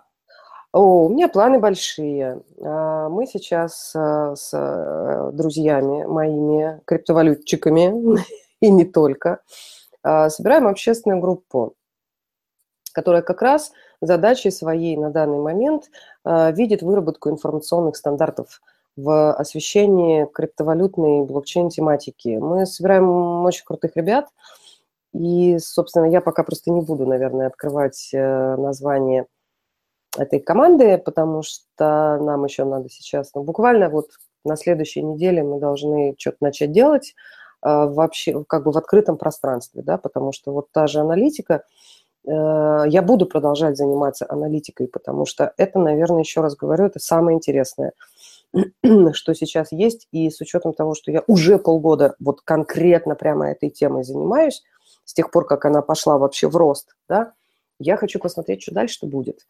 И когда она умрет. То, что я при этом не буду заниматься чем-то еще, это вот совсем не факт. То есть, скорее всего, буду. А, но коммуникации и медиакоммуникации, медиааналитика и вот, возможно, свое медиа, то есть невозможно, а точно свое медиа, это вот такие планы. Три рекомендации для СМИ, пишущих на криптотематику, как традиционных, так и криптоспециализированных, так и для зрителей, которые пытаются получать информацию. Дайте три для них, три для них. Давайте начнем с всех криптомедиа? Ну. А, с криптомедиа, а, значит, э, тут нельзя сделать для них разные. Если мы говорим про, вот, про именно криптомедиа, да, то, пожалуйста, потому что, ну, реально грустно уже за вами наблюдать. И генерите уже свой контент, э, будет прям классно. Я сейчас не хочу обобщать, но вот большинству вот прям надо, понимаете, прям перестать переводить и что-то как-то эм, народ постарше нанимать, да, поопытнее. Вот прям может тогда все зажечь. Прям, да, круто. Значит, это вот, это вот два совета, да. Во-первых, сбить спесь, и во-вторых, э, заняться э, собственной контентной повесткой. А чего третьего им пожелать? Ну, наверное, вы знаете, больше открытости, потому что, ну, сейчас уже, уже, уже есть тенденция. То есть, если раньше раньше, причем когда раньше, знаете, такое ощущение, что в 90-е годы, не, если еще два месяца назад э, статей за авторством не э, каких-нибудь там туманных личностей, а прям реально вот Иван Иванов, их было, ну, одна на двадцать. А сейчас уже смотришь, такие реально начинают появляться авторы. То есть это вот уже как бы лицо, уже вот движение в сторону правильной медийности. У тебя есть автор, и ты его не скрываешь. Значит, э, он взял на себя авторство и взял на себя а, а, ответственность за свои слова. А, да, и вот Поэтому авторы, да, воспитывайте, ребята, авторов, и хватит уже как бы, а то все безликие, понимаете, нигде, нигде же ни имен, ничего же нету, понимаете? То есть кто все это делает, вообще непонятно. Вот, но есть такой момент. Я иногда встречаю контент за авторством какого-нибудь русского Васи, при этом он переводной. То есть люди берут чужой контент и выдают его за свой. И вот это, ребята, самое поганое, что может быть в медиа, когда вы, вы выдаете чужие, чужую работу, да, а там был очень крутой аналитический труд. И вот э, если бы со мной такое сделали, я бы вонь подняла на весь интернет. Потому что кто-то потратил очень много времени, очень много сил, и, скорее всего, там работал не один и даже не пять человек над, этой, над этим материалом. Я просто его нашла. И материал на серьезном ресурсе, обладающим действительно серьезным охватом, там какая-то девочка тоже 22-летняя ставит свое имя и пишет без единой ссылки на первоисточник и просто перерисованная вся инфографика. Я думаю, ну вообще, ну ребята так не работают. Вот так работать нельзя. И вот э, классические СМИ в этом плане – там есть свой кодекс, который выработан там сотнями лет уже, да, а тут реально дикари понабежали, малолетние, и они вообще творят, что хотят. То есть они думают, что ну, реально все можно. Но нет, нельзя. И э, поверьте, это, это все скоро самозарегулируется. То есть все вот это вот э, говнецо, оно как бы повсплывает в конце концов, и придут осенизаторы, серьезные ребята в виде каких-нибудь э, РИА новостей или Тартаса, и все нахер сметут это. И, и, наверное, тогда воцарится мир, покой и благополучие. Рекомендации потребителям контента в медиа, любого, в любых медиа, которые пытаются их читать, смотреть и слушать. Как будут звучать? Три главные. Три главные, я бы сказала, что как первый принцип журналистики, перепроверяйте все в трех источниках. Не менее трех источников вы должны перепроверить. Это первый принцип журналистики, да? Не менее трех источников, прежде чем фигануть а, а, материал а, в эфир, так скажем. Если вы читатель, прежде чем сделать вывод, найдите три источника разных. Разных. И потом уже сделайте вывод. А то ведь у нас как, вот услышали, что-то прочитали, полабзаца вообще прочитали, или где-то в Твиттере у кого-то прочитали, и не, не ищут ни первоисточники, ничего, и поднимается хайп и вой. А, либо принимаются неверные решения. Не надо так, перепроверяйте. Это вот первый совет. А второй совет – не будьте тупыми поглотителями того, говна, которое очень многие медиа и вообще очень многие называют контентом. Понимаете, что вам нужна информация для принятия определенных решений. Вот вы когда что-нибудь потребляете, вы задайте себе вопрос, вот я зачем это потребляю сейчас? Вот вы зачем? Просто чтобы в курсе быть, а зачем? Вот зачем? И понимаете, когда э, вы будете тщательно относиться к выбору э, как бы контента, производители контента будут более тщательно относиться к его производству. Потому что когда фигачат, фигачат, фигачат всякая говнишка, а, и смотрят, у них аудитория растет и растет и растет и растет, чтобы не фигачить дальше. А, ну, то есть здесь как-то все-таки нужно воспитывать в себе информационную экологичность какую-то, да, то есть вот, фильтровать, фильтровать, проверять и фильтровать, и понимать, а, э, для чего вам та или иная информация нужна. Ну, я делаю вывод, что сейчас все, что относится к тематике крипто, СМИ, криптомедиа, находится в зачаточной стадии. И все это, безусловно, будет развиваться. И у людей, которых не устраивает это положение вещей, есть все возможности принять участие и нормализовать, выправить ситуацию, направить ее в нужное русло. А, да, При... например, присоединиться к нашей общественной группе для выработки информационных стандартов. Да. Ну что же, я присоединяюсь, Алина, под финал нашего к вашей... Хорошо, продолжим разговор за кадром. Да, это можно считать свершившимся. Алина Белкова, эксперт по медиа и криптомедиа была в программе «Жизнь блокчейн», где мы говорим о том, как криптореволюция на наших глазах протекает и меняет нашу, нашу жизнь и бизнес. Ставьте лайк, подписывайтесь на YouTube-канал, другие выпуски программы и следуйте рекомендациям профессионалов. Для вас мы их и даем. Удачи вам, до новых встреч. Всем пока.